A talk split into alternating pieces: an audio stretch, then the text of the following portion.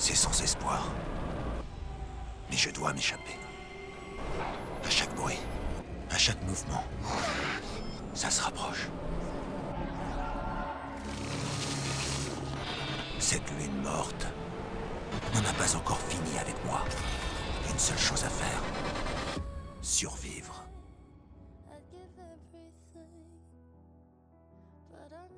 Gaminger, gamingeuse, bonjour et bienvenue. Vous êtes ici aujourd'hui dans l'épisode numéro 6 de Jeux Vidéal, votre podcast mensuel de jeux vidéo. Et comme d'hab, hein, c'était dans la miniature et dans le titre. Aujourd'hui, nous allons nous attaquer, après avoir fait Dead Space et être passé par plusieurs jeux indépendants, nous allons aujourd'hui traiter de The Callisto Protocol. Donc, je vais vous inviter à enfiler votre plus belle combinaison. On peut quand même voir votre visage parce que c'est quand même vachement cool. Et on va partir en direction de Black Iron, la prison de la lune Callisto. All of my nightmares are coming true. And I've seen beyond the darkest side of the moon. I've walked in the shadows. But how do I run from monsters in the mirror? I'm afraid Alors, après cette musique digne du meilleur James Bond de tous les temps, hein, euh, c'est pas moi qui l'ai sorti de nulle part, c'est la musique des crédits du jeu. Je trouve ça bizarre aussi, la musique est sympa, mais elle a rien à foutre là. Alors, The Callisto Protocol, du coup, c'est sorti le 2 décembre 2022. C'est extrêmement récent, hein, sauf si vous écoutez euh, cet épisode en 2037 dans un bunker. Mais sinon, voilà, c'est sorti il n'y a pas longtemps. C'est développé par Striking Distance Studios. Donc c'est un studio qui a été fondé par Krafton qui édite le jeu. Euh, Krafton, pour la petite histoire, ils ont été renommés. hein.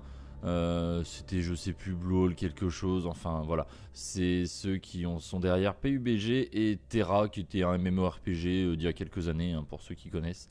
Donc euh, Striking Distance Studios, c'est un studio de jeux vidéo dirigé par Glenn Schofield.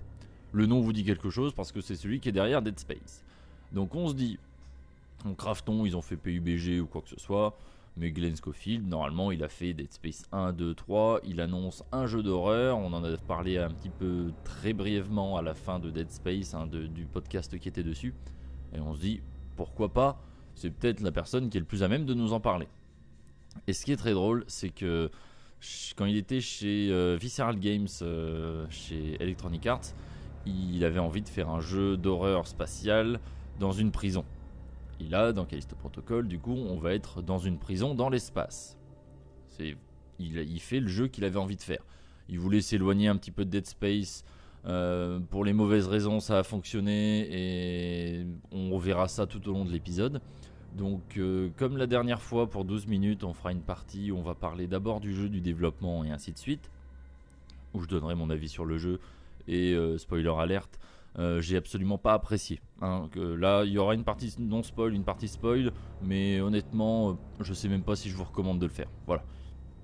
On est sur euh, ce niveau de purge là, donc euh, vers la moitié, deux tiers de l'épisode, on passera à l'histoire et on, parlera un petit peu de ce sujet-là qui, malheureusement, on en parlera beaucoup trop longtemps pour ce que c'est. Mais voilà, moi je ne vous conseille pas de faire Callisto Protocol. Donc, vous voyez comme vous voulez, le jeu dure un peu moins d'une dizaine d'heures.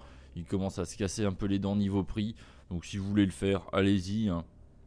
Ce sera toutes mes condoléances. C'est tout ce que j'ai à dire. Mais c'est pas moins intéressant d'en parler hein, pour le coup, euh, parce que ce qui est très bien, c'est que je trouve ça très clair dans les mécaniques de jeu et la réalisation, euh, de voir les mécaniques qui constituent un jeu vidéo et le pourquoi ça ne fonctionne pas.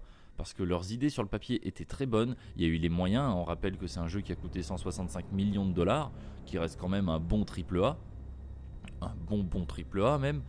Et euh, donc du coup, on va passer directement à la partie sur le développement. Donc comme je l'ai dit, hein, Striking Distance Studios ont développé le jeu. Donc le développement commence en 2019. Donc il a fallu à peu près grosso modo 3 ans, un petit peu plus. hein.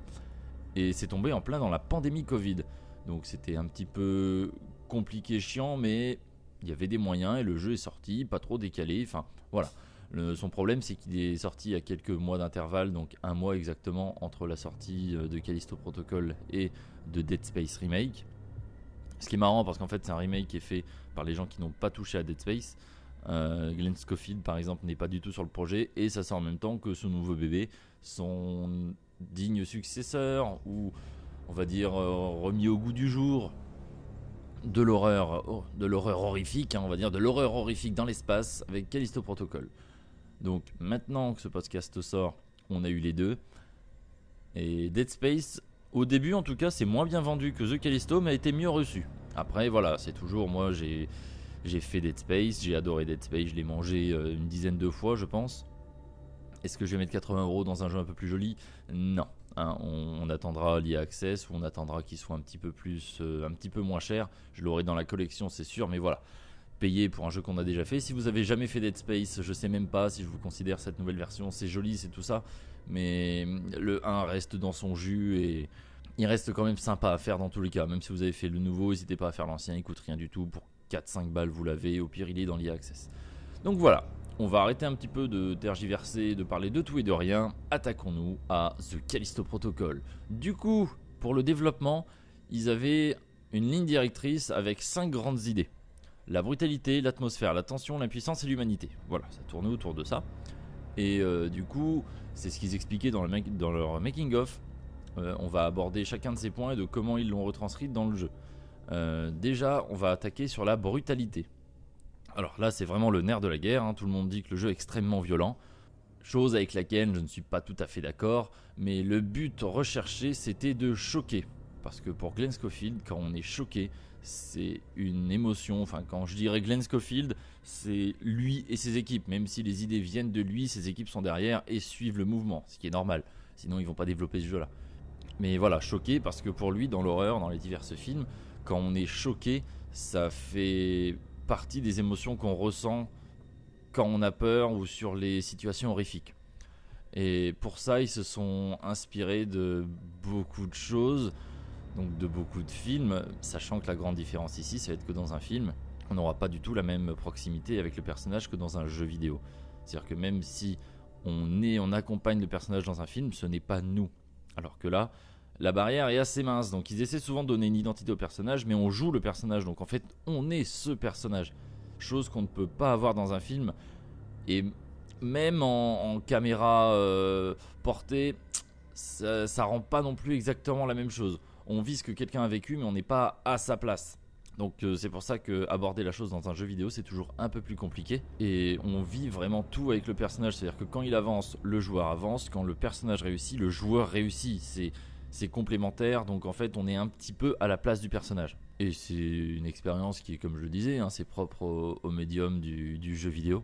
Alors, les films qui l'ont vraiment inspiré, moi je les connaissais pas, on va être totalement honnête. Ils parlaient de d'Hostile et de Martyr, donc euh, ça a vraiment choqué Glenn Schofield pour justement la, brutalité dans ces films.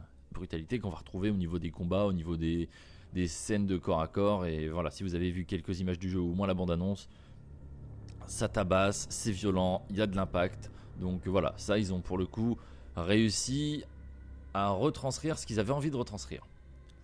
Donc la brutalité c'est vachement bien, donc euh, brutalité on définit ça tout bêtement, c'est une violence excessive euh, qui peut en être traumatique. Hein. Voilà, les syndromes post-traumatiques, tout ça, ça peut être euh, suite à la vue d'une scène extrêmement violente.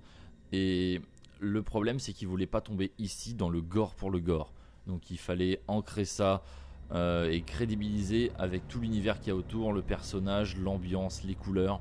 Tout était mis pour euh, justement ne pas juste être une démo technique de viscère, parce que voilà, ça on peut toujours le faire, c'est facile, mais vraiment donner une impression de survie.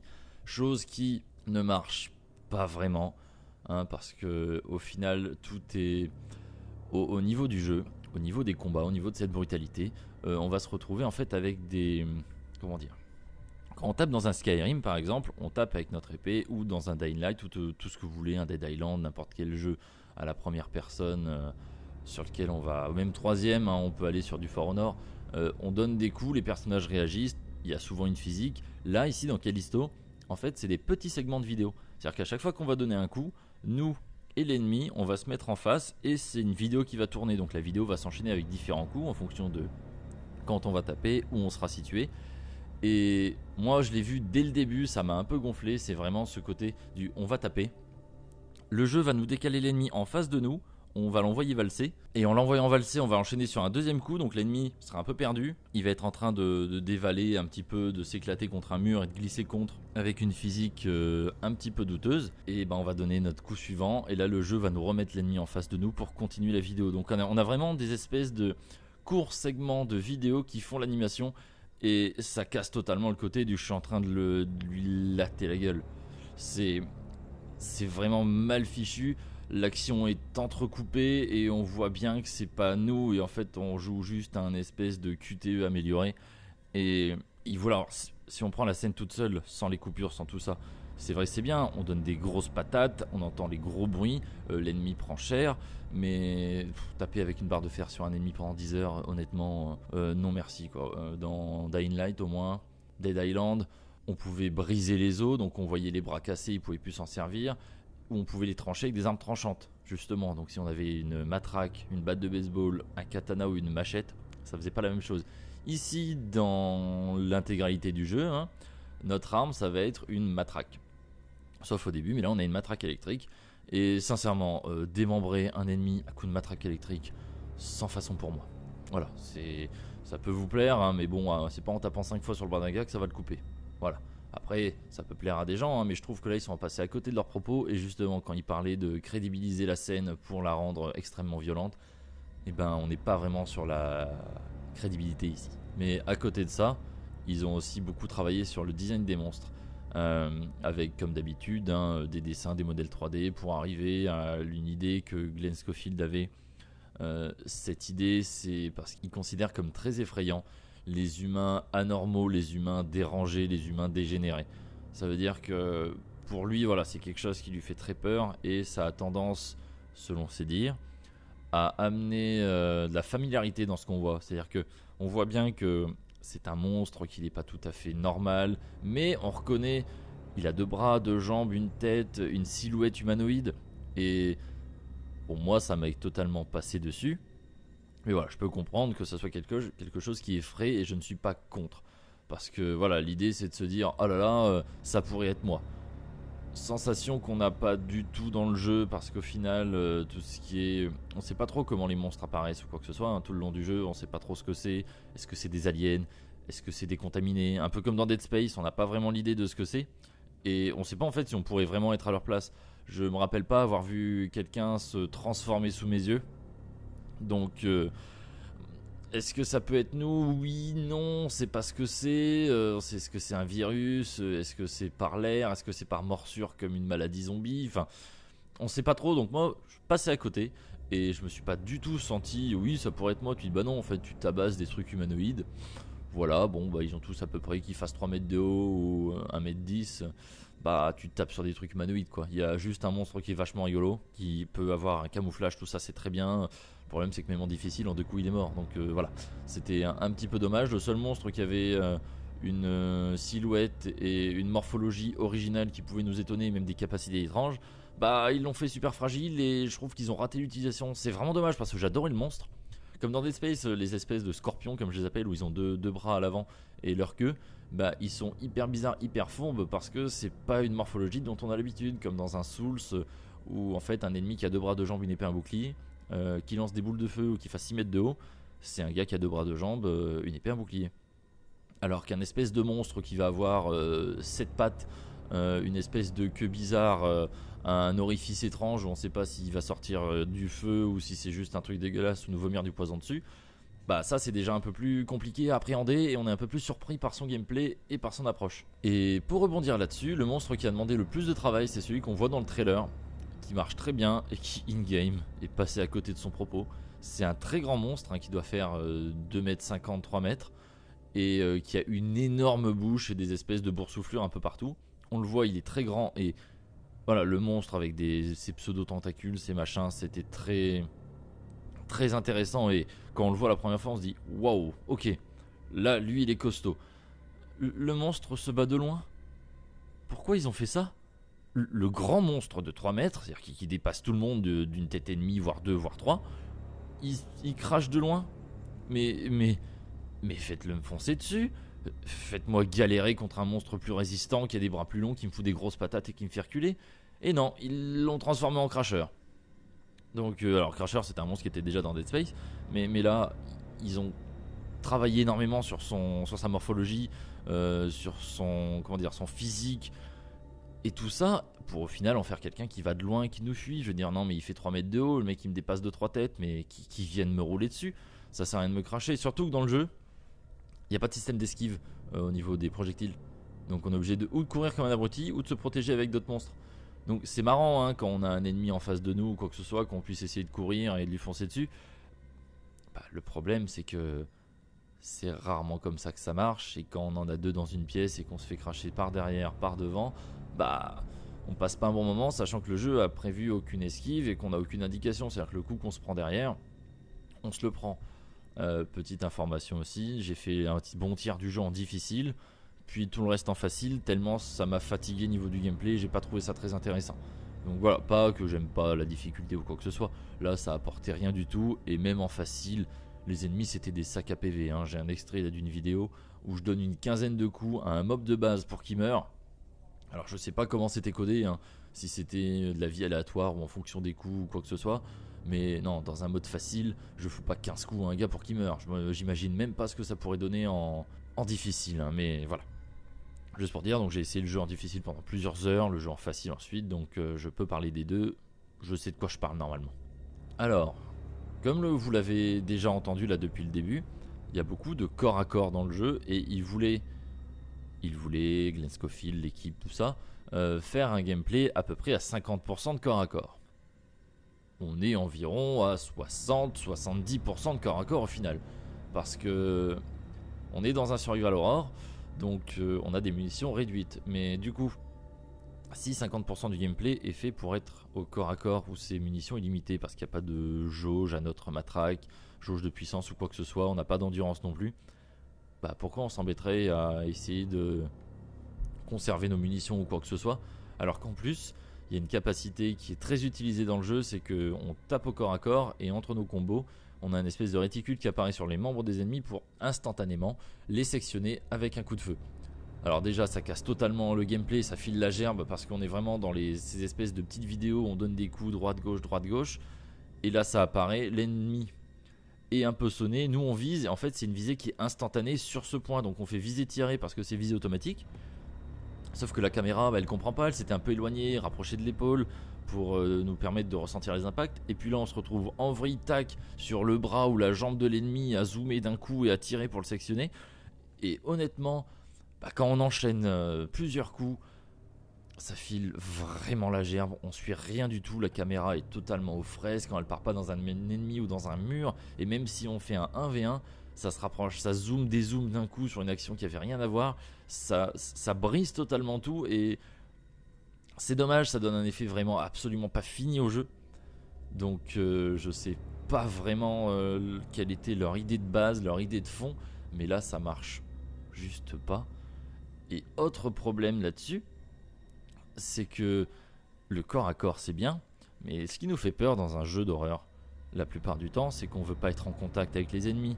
Dans Resident Evil, une bonne idée c'est de fuir parce que dans Resident Evil 1, si on tue les ennemis, euh, ils réapparaissent plus forts avec des griffes, plus de vie, plus de dégâts. Donc le jeu a tendance à vouloir nous faire éviter les ennemis et au corps à corps on est très faible, souvent on a des armes à feu. Donc on veut surtout pas que les ennemis se rapprochent de nous. Dans des jeux comme Outlast, il faut éviter les monstres, on n'a qu'une caméra. Donc on peut rien faire. Dans Dead Space, ils sont même allés dans le design sur les lames. comme ça, quand on est à la troisième personne et qu'on voit des lames derrière nous, on sait qu'il y a un monstre et qui sera plus fort que nous. C'est un monstre qui a des deux lames de, de on va dire 1 mètre dans les bras. Bah on sent qu'il va être plus fort que nous avec notre pistolet et nos poings. En tout cas quand il va nous prendre au corps à corps. Et là, dans Callisto, c'est l'inverse. Donc, c'est ce qui est très drôle, c'est qu'il y a même un moment, une scène qui est la même que dans Dead Space. Ça veut dire qu'on est sur un espèce de, plateforme qui flotte et on se dirige vers une destination. Dans Dead Space, on est attendu par trois monstres. Euh, donc on est là en disant putain dès que ça va sourire on va me sauter dessus, faut que vraiment je m'en occupe avant. Donc il bouge un peu tout ça et on s'en débarrasse, la porte s'ouvre, il nous saute dessus, enfin voilà, on est vraiment pas bien, c'était le but. Et là dans Callisto, il y a la même scène, une même plateforme, trois ennemis qui nous attendent, dont deux qui nous crachent de loin, et on se dit ah ok donc déjà en fait je suis en difficulté, cette partie là j'étais en difficile donc les munitions je les économise, Et il fallait beaucoup de munitions pour faire des kills, donc c'est pour ça que le gameplay nous orientait vers le combo-combo et faire apparaître le réticule pour couper un bras d'un coup. C'était mieux que de tirer 6 balles dans un membre pour le couper, espérer le couper, sans compter qu'on pourrait en louper. Et bah là en fait, qu'est-ce qu'on s'en fout? Enfin la plateforme elle avance, on voit les ennemis. Et là moi à ce moment-là, tout ce que je voulais, c'était me rapprocher, que la barrière s'ouvre et que je me batte au corps à corps parce que je suis fort au corps à corps. Dans le jeu, on est très fort. C'est 50% du gameplay, munitions limitées. Et il faut aussi qu'on rajoute à ça l'esquive. Ils ont fait un nouveau système d'esquive que tout le monde juge comme innovant et que personne l'avait fait avant. Alors, je suis d'accord sur une chose, c'est que ça n'avait pas été fait avant ou peut-être par un petit jeu par-ci par-là que j'ai pas en tête là.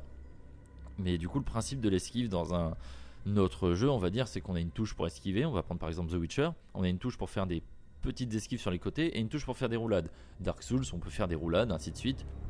Donc on a une touche avec un système la plupart du temps d'invulnérabilité pendant euh, une petite scène de la roulade. Donc euh, ça nous permet d'esquiver les coups, le joueur est récompensé s'il a un bon timing, tout ça, c'est cool. Là ici, ce qu'il faut faire sur sa manette, on a un ennemi en face de soi, il suffit de déplacer le joystick vers la droite ou vers la gauche. C'est-à-dire que si on se déplace, on va esquiver juste avec un petit coup d'épaule, entre parenthèses, euh, c'est un peu dégradant, hein. le monstre il est monstrueux, il est horrible, il est dégueulasse, il gémit, il donne des grandes patates, et nous on fait un petit coup d'épaule, on esquive, hop. Et ensuite pour faire une seconde esquive, on a juste à mettre le joystick de l'autre côté. Que ce soit en facile ou en difficile, c'est juste une histoire de rythme, et ça a été dit par les développeurs. Pour réussir les esquives, il faut juste avoir un, un bon rythme, on va dire, à faire droite, gauche, droite, gauche, et on est invulnérable. Donc on rajoute les esquives invulnérables, assez faciles à réaliser et plutôt fades à faire sur la manette parce que il y a pas. Alors il y a du rythme, mais je trouve pas qu'il y ait une histoire de timing. Parce que, par exemple, il y a un boss qui tapait trop lentement pour faire des enchaînements. Donc du coup, si on regardait le monstre et qu'on se déplaçait sur la droite à l'infini, on esquivait toutes les attaques. Dommage pour un boss. Donc euh, on se retrouvait juste à faire notre petites esquives et on n'a rien à faire sur la manette. Il n'y a pas de lock, il n'y a pas de quoi que ce soit. Donc on a juste à mettre notre joystick et quand le monstre est un peu fatigué, on répond. Ou à coups de grosses patates, ou à coups de pistolet, fusil à pompe, ou diverses armes. C'est. Cette esquive, et elle casse vraiment le jeu qui est déjà avec. Moi, ce qui m'a vraiment gonflé, c'est les, comme on a dit, les espèces de petites vidéos là qui sont enchaînées pour faire les, les combos, les coups qu'on leur donne. Et cette esquive, les deux, ça donne un espèce de rendu insipide et fade pour des combats qui pourraient être visuellement, ça peut être intéressant. C'est-à-dire que je comprends l'idée, mais on tape trop sur les ennemis, on fait pas assez de dégâts. Je veux dire, au début, on avait un espèce d'outil euh, contondant, à moitié tranchant, avec une espèce de pique, et on, change pour une matraque. Et même moi, enfin, quand j'étais dans le jeu, je dis. Mais pourquoi tu prends la matraque? Euh, Oui, elle est électrique, mais ça sert à rien dans le jeu. Il n'y a rien qui tourne autour de l'électricité, c'est juste esthétique. Bah, garde ton espèce de bébé pioche marteau, quoi. Et là, au moins, tu vas éclater des gencives. Mais bon, voilà, ils ont pris des décisions, c'était pas forcément les bonnes, je trouve, d'un point de vue, euh, d'un point de vue gameplay, mais le tout ensemble, c'est vraiment insipide au possible. Alors que c'est très dommage parce qu'ils ont fait un gros travail sur le rendu du sang et de la chair. Euh, c'est ce qu'ils disaient euh, avec de la viande de supermarché, hein, que ce soit viande blanche, viande rouge. Ça fait bizarre, on dirait que je fais mes courses. Mais ils en ont pris pour les mettre sous différentes lumières, à différents moments, pour voir comment ça, ça changeait au cours du temps. Ils se sont euh, un petit peu coupé le bout des doigts pour faire goûter du sang sur des supports blancs, pour regarder si ça changeait au niveau de la texture, au niveau de la couleur, avec différents éclairages. Et tout ça pour rendre le plus réaliste possible et gore hein, du coup dans le jeu. Donc que ce soit euh, du sang sur les surfaces, des cadavres ou directement sur les ennemis qui sont un peu décharnés, à moitié pourris, à moitié euh, avec des pustules, tout ça. Donc c'est dommage parce que là ce travail-là est intéressant et c'est gâché par toute une expérience de gameplay qui nuit à ce travail artistique. Et je comprends pas, j'ai vraiment l'impression qu'il n'y avait pas de testeur à ce niveau-là, que personne s'est remis en question je m'étais pas spoilé, je voulais pas regarder de gameplay, pas de bande-annonce, je faisais confiance au jeu, l'idée de base me plaisait. Et en fait, en regardant euh, des making-of, des vidéos de présentation, des tout ça, bah le problème c'est que le jeu, ça se voyait en fait, ce côté assuré se voit et se ressent. Donc peut-être que quand on connaît pas le jeu, c'est moins flagrant, mais pour avoir eu la manette en main et re-regarder après, waouh, ah oui, on voit que c'est quand même assuré et qu'il y a un problème et que c'est pas tout à fait agréable tout le temps à ce moment-là. Autre travail du coup sur le... toujours pareil, hein, on est toujours dans la brutalité, dans la euh, crédibilité de la scène. Euh, ils voulaient faire des scènes de mort cool, c'est leur mot. Euh, c'est vrai que dans Dead Space ils en avaient fait quelque chose, c'est-à-dire que les, les scènes de mort, euh, en plus d'être extrêmement violentes, étaient très originales. Alors Isaac passait un très mauvais moment et Là, ils voulaient faire pareil, sauf que tout le monde a eu peur parce qu'ils ont annoncé qu'il y avait un Season Pass avec un DLC contenant des exécutions pour les monstres et pour le personnage principal. Pourquoi pas? Euh, Des tests ont dit qu'il y avait assez de scènes de mort dans le jeu de base pour pas que ça se voit que c'était pas du contenu amputé. Donc ça, le studio est revenu dessus, hein, qu'ils n'ont pas amputé du contenu au jeu, ils ont juste pas commencé à travailler dessus. C'est de l'enfume commercial, hein, parce que en fait, c'est pas parce que tu dis, eh regarde, j'ai pas bossé sur la fin, donc du coup le jeu il est complet, on va commencer après. Tu dis non, en fait, t'as as cassé ton travail, t'as pas commencé dessus, c'est vrai, mais c'est du contenu qui aurait dû être présent dans le jeu de base. Euh, parce que les jeux, du coup, enfin les sites qui disent qu'il y a assez d'exécutions, j'ai déjà exé- exécuté 3, 4 ennemis d'affilée avec la même exécution. J'ai dû avoir 3 scènes d'exécution de monstres sur l'intégralité de mon gameplay qui fait un peu plus de 10 heures et peut-être une en plus que j'ai eu une seule fois. Je me rappelle si elle était pseudo cool. Les scènes d'exécution de mon personnage, pareil, j'en ai eu 3 sur 10 heures.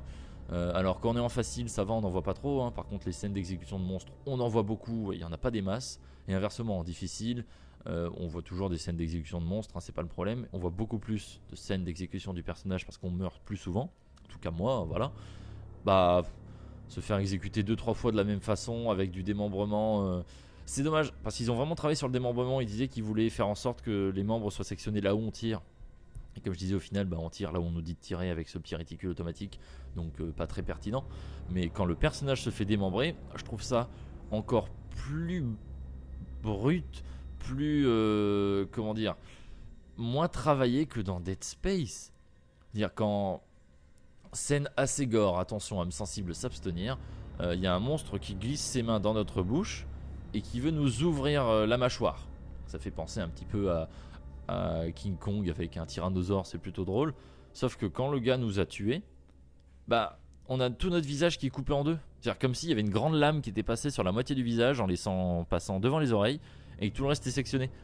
Et bah non en fait, non, c'est ridicule. Alors ça c'est sans compter toutes les fois où il a mis ses mains à côté, hein, il les met ou dans le vide ou dans mon visage. euh, Enfin, ça à la limite c'est quelques bugs, mais c'est chiant quand ils ont bossé sur les scènes. Je veux dire là, ils font des vidéos pendant les combats, autant les faire pendant les pendant les exécutions aussi. hein, on demande que ça. Et vraiment, enfin quand on se fait couper un bras, il y a un gars, il nous tapait la tête, il nous tire sur le bras, il l'arrache en deux deux. Là, enfin, c'est vraiment mal fichu avec tout le travail qui a été fait, comme il disait sur les chairs, sur tout ça.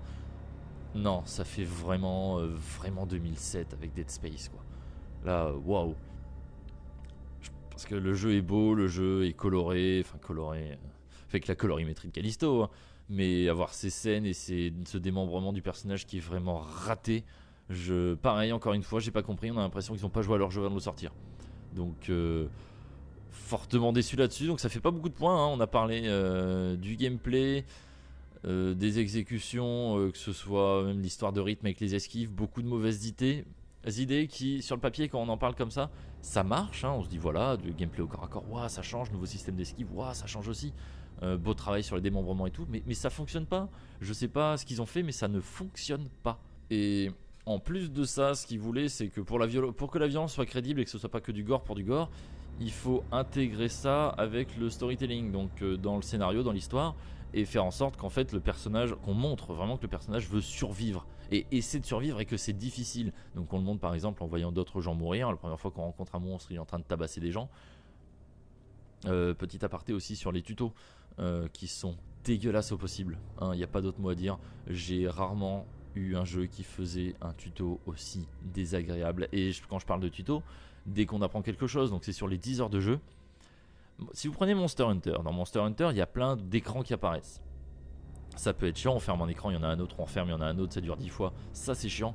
Là, à chaque fois que le pop-up arrivait, c'était écran noir, black screen, pop-up. Euh, je suis désolé, après c'est peut-être parce que j'y jouais le soir sur une OLED, mais de 1 ça déchire la rétine, ça coupe l'action parce que ça coupe la musique, le son, tout ça, et on voit plus notre image, c'est vraiment un black screen avec des pop-up dessus. Quand ça arrive de façon hyper brutale, ça donne pas du tout, du tout, tout envie de lire ce qu'il y a dessus. Alors on le lit, c'est pas très intéressant, mais pourquoi faire un pop-up aussi violent et pourquoi couper le jeu derrière? Enfin ça n'a aucun intérêt, aucun rapport. C'est nul. C'était vraiment. Il y a plein de façons de faire des tutos sympas, euh, que ce soit de façon stratégique ou pas, mais, mais pas là. Là, là c'était vraiment pas intéressant. Donc voilà, pour crédibiliser, il fallait donner l'impression que ça marchait ou quoi, enfin que ce soit vraiment dans l'histoire, qu'on soit en difficulté, ça marche pas. Voilà, c'est- tout ce que je voulais dire là-dessus. C'est encore une fois quelque chose qui ne fonctionne pas. Euh, on va passer aux deux autres points maintenant qu'on a traité de la brutalité. On va passer à tout ce qui est atmosphère et tension parce que c'est quand même quelque chose qui est assez important dans l'horreur. Euh, parce que l'atmosphère va créer de la tension et la tension ça va être aussi créé par euh, des moments de vide et par justement les moments qui se sont passés avant. On va revenir dessus parce que la tension du coup il se passe pas forcément grand chose quand il y a de la tension. C'est-à-dire qu'on va faire monter crescendo, il n'y a pas d'ennemis, on entend des bruits, on voit des choses et c'est ça parce que sinon le jeu ça va juste être des vagues d'ennemis, des vagues d'ennemis, des vagues d'ennemis. C'est un petit peu ça quand même, mais bon. Donc euh, voilà, si on veut pas juste avoir des vagues d'ennemis et des, jumpscares, à plus savoir quoi en faire, il faut un peu de tension. Donc la tension, voilà, comme je le disais, c'est ces moments de vide, ces moments où on ne voit rien, où on entend juste des bruits, on se demande quand est-ce que ça va nous tomber dessus. Et alors, euh, c'est pas très gentil, mais ils l'ont raté aussi. Il y a des espèces de de- d'ennemis dans des œufs à la alien, totalement. Il y a juste la couleur, même la couleur ne change pas, c'est la même chose. Et il y a un espèce de tentacule avec une tête et deux dents qui nous saute sur l'épaule et qui nous ramène. Ça ne m'a jamais tué, donc peut-être que la scène de mort est très drôle, mais ça ne m'a jamais tué. Et le problème, c'est que il parlait dans le making of que c'était très important euh, pour tout ce qui était euh, tension d'avoir un super bon timing entre la tension d'avant, la musique, qu'on soit oppressé, que la scène arrive et qu'il y a un- un- une petite musique, un petit son qui vienne au même moment pour nous faire un bon vieux jumpscare. Comme ça, ça augmente la réaction du joueur. Bah, le souci, c'est que là, ça allait pas. Euh, la scène vidéo était trop rapide et le son était à côté de la plaque. Donc au final, il y en a aucun qui m'a. Le premier m'a peut-être surpris mais pas fait peur, alors que moi je demande que ça d'avoir peur. hein. Je fais pas partie des gens qui disent euh, ou qui ne sont pas touchés par ces choses-là. Moi, je, les sursauts, ça marche. Bah là, en fait, c'est dommage parce que c'était que des occasions manquées. L'ennemi sert à rien à part faire ses jumpscares et il y en a aucun qui fonctionne. Donc, euh, je sais pas. Enfin, je suis pas blasé hein, parce que j'ai eu peur sur euh, je sais plus quel jeu là récemment, mais mais même avec ça, ça fait un peu penser aux bras qui étaient dans Dead Space, les, gros bras qui nous attrapaient, où j'avais dit ils avaient fait des scènes coupées, des machins. Euh, Il y en a trois dans le jeu. Bah là, euh, il y en a 10 dans le jeu. Il n'y en a aucun qui marche. Alors que l'ambiance y était ou quoi que ce soit, et c'est vraiment, vraiment dommage. Il faut voir ça un petit peu comme euh, la, tension hein, pour présenter ça. Comme un ballon en fait. Le ballon va gonfler, gonfler, gonfler, gonfler, un ballon de baudruche, hein, et il va éclater. Et la tension, c'est ça. Donc il n'y a rien, on entend des bruits, euh, la tension monte, monte, monte, bam, jumpscare, arrêt cardiaque, et le joueur est content.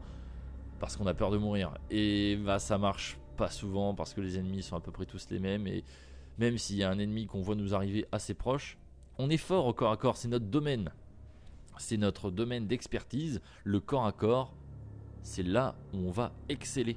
C'est-à-dire que si l'ennemi est loin, il va nous cracher dessus, c'est chiant parce qu'on n'a pas vraiment de moyen de se défendre ou quoi, et l'ennemi va pas forcément se rapprocher.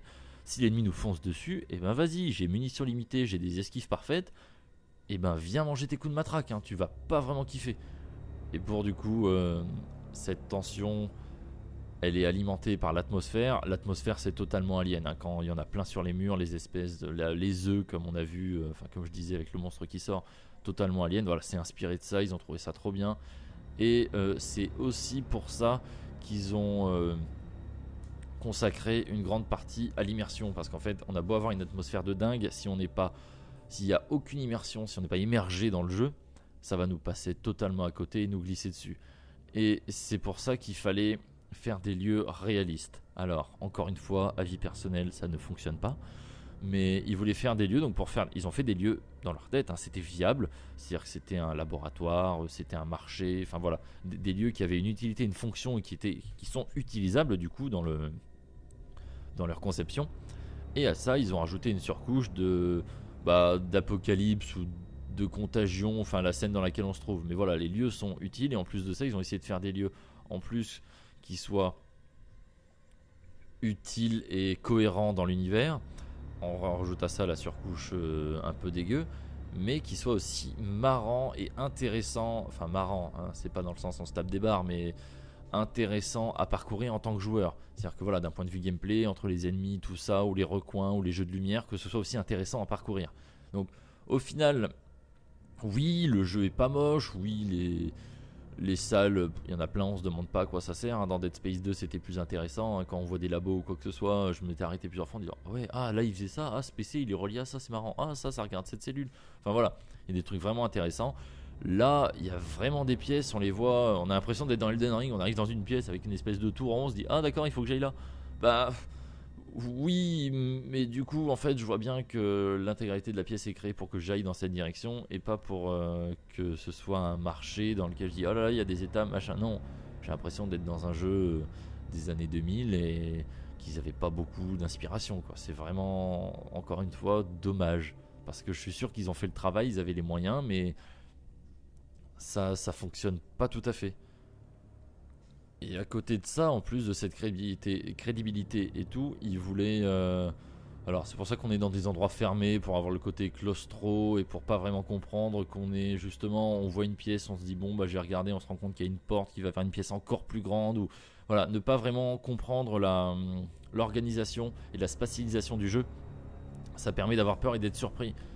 On va pas forcément regarder à gauche parce qu'on se dit il y a pas de porte et eux ils en ont mis une. Alors ça marche pas trop mal parce que c'est un bordel sans nom, euh, sachant que dans le jeu, donc en parlant de la spatialisation et de se déplacer et de parcourir le jeu, il n'y a pas de traceur dans Dead Space, comme je l'avais dit dans le podcast.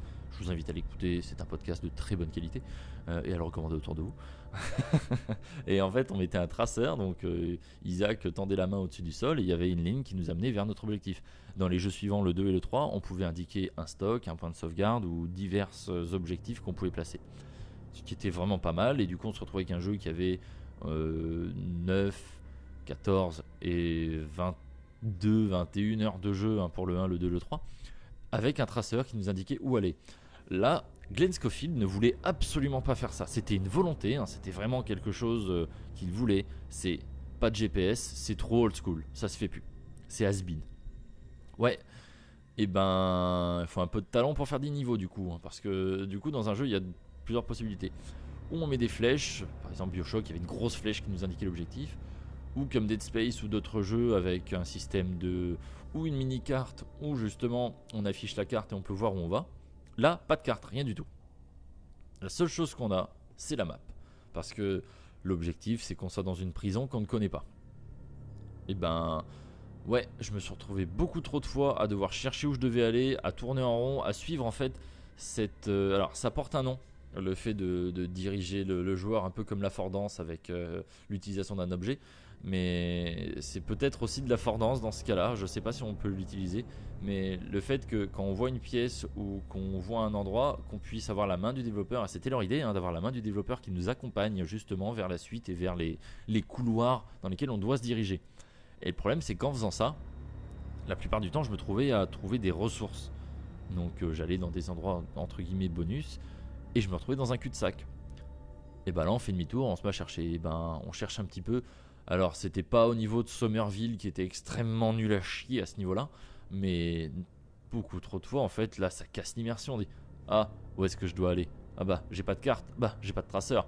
Bon, bah, je reviens sur mes pas. Ah, bah, j'ai pas trouvé. Ah, bah, si, tiens, entre ces caisses. Ah, bah, là, il y avait une trappe. Non, non. Je dis pas que c'est facile à faire, mais euh, on n'arrive pas en disant euh, j'ai une idée géniale, on met pas de carte. Et derrière, on n'assure pas. Bah, en fait, si. Euh, il faut essayer d'assurer, et ça va être euh, l'objectif que tout le taf soit fait là-dessus. Et pour le coup, euh, je trouvais encore une fois que c'était passé à côté, quoi. Je sais pas si c'était à côté de leur pompe en faisant le jeu, ou si c'était tous crevé les yeux en y jouant. Mais euh, alors, je suis peut-être dur, hein. il y a peut-être des gens qui l'ont apprécié. Je fais des critiques que j'essaie de construire et d'argumenter. Vous n'êtes pas obligé d'être d'accord, hein, voilà, j'exprime mon, opinion, c'est toujours le principe du podcast. hein. Il y a des jeux que je trouve très bien, vous avez le droit de les trouver très nuls, et inversement, je ne critique pas. L'important c'est que vous passez un bon moment, hein. je préfère désamorcer. Après, si vous êtes encore là au bout de 40 minutes que je crache dessus, et que vous adorez le jeu et que vous n'êtes pas d'accord avec moi, vous êtes des gens très intelligents, merci à vous d'exister. C'était la petite parenthèse hein, pour désamorcer euh, un léger mouvement de haine qui pourrait arriver. Encore une fois, euh, autre chose qui était arrivé, euh, donc ils, voulaient, ils ont fait comme dans Dead Space, sur Dead Space, dans chacune des salles, il y avait... Elles étaient pensées comme des scènes de crime, c'est-à-dire que la salle était comme elle était, et nous quand on arrive, il y a des cadavres partout, il y a des morts, il y a du sang, et ils n'ont pas mis ça juste au pif, c'est-à-dire qu'ils ont vraiment fait une mini-scène en disant, ok, alors il y a un infecté qui arrive, enfin un infecté, il y a un nécromorphe qui est arrivé là, qui a tranché la tête du gars, il s'est fait tirer dessus, il lui a sauté dessus, t'en as un qui arrive du plafond. Et en fait, on pourrait du coup faire le travail dans Dead Space de chaque scène en se disant alors attends, hop, on reprend tout et on arrive à qu'est-ce qui s'est passé. Dans Callisto, ils l'ont fait quelques fois, on le voit à travers certains hologrammes. Euh, c'est plutôt drôle, mais dans Dead Space, c'était magique. Alors entre magique et magistral, je ne savais pas quel mot choisir. Donc c'était magistral parce qu'en fait, euh, c'était un travail de fou dans chacune des salles et on ne le voyait pas. C'est-à-dire que ça fait partie des choses dans les jeux vidéo qui, quand c'est bien fait, on le voit pas, et quand c'est mal fait, on voit que ça. C'est un peu l'histoire de, de, Callisto au final. Hein. Le quand c'est bien fait, euh, pas de souci. Quand c'est mal fait, on le voit. Bah là, on voit tout hein, dans Callisto. Donc ça permet de voir comment un jeu est développé. C'est très drôle.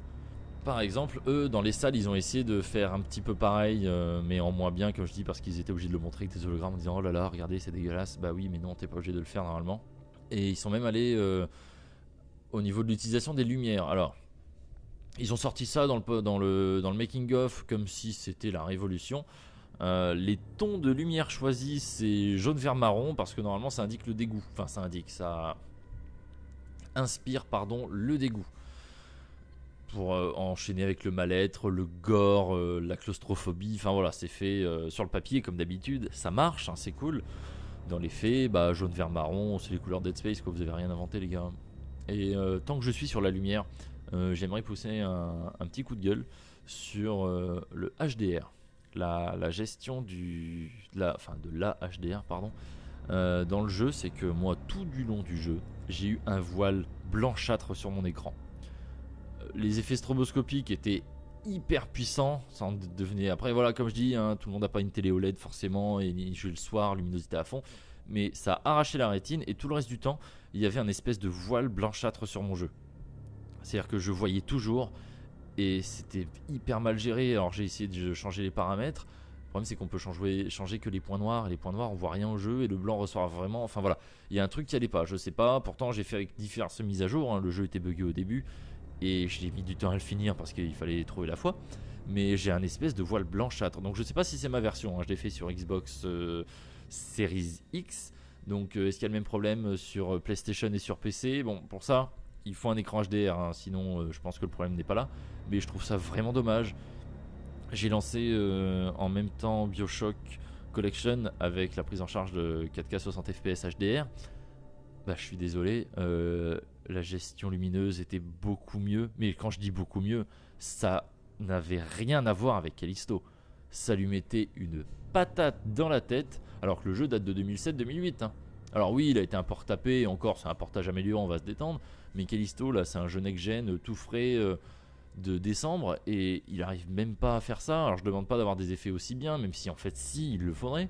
Mais c'est vraiment ce voile, ça n'a choqué personne et donc ça m'intéresse hein, pour le coup. euh, si c'était vraiment qu'à ma version, j'ai pas réussi à trouver sur internet si c'était, ça choque pas vraiment les gens, mais je pense que tout le monde n'a pas forcément de grosses télé avec toutes les options.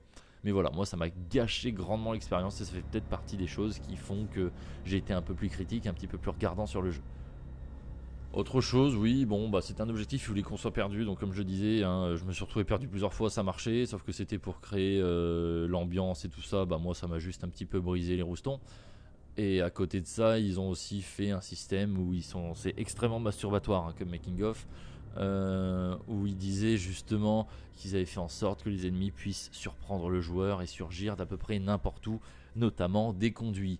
Hashtag Dead Space, on n'a rien inventé. Mais bon, au final, ça marche assez, sauf que comme je disais, encore une fois, ils surgissent devant nous, on est au corps à corps, on est fort dans Dead Space, un ennemi nous saute dessus, on n'était pas bien. Donc euh, l'idée est bonne, la réalisation beaucoup moins. Et à tout ça, du coup, il faut rajouter aussi le sound design qui, pour le coup, ça va. Voilà, on va rester sur un, ça va.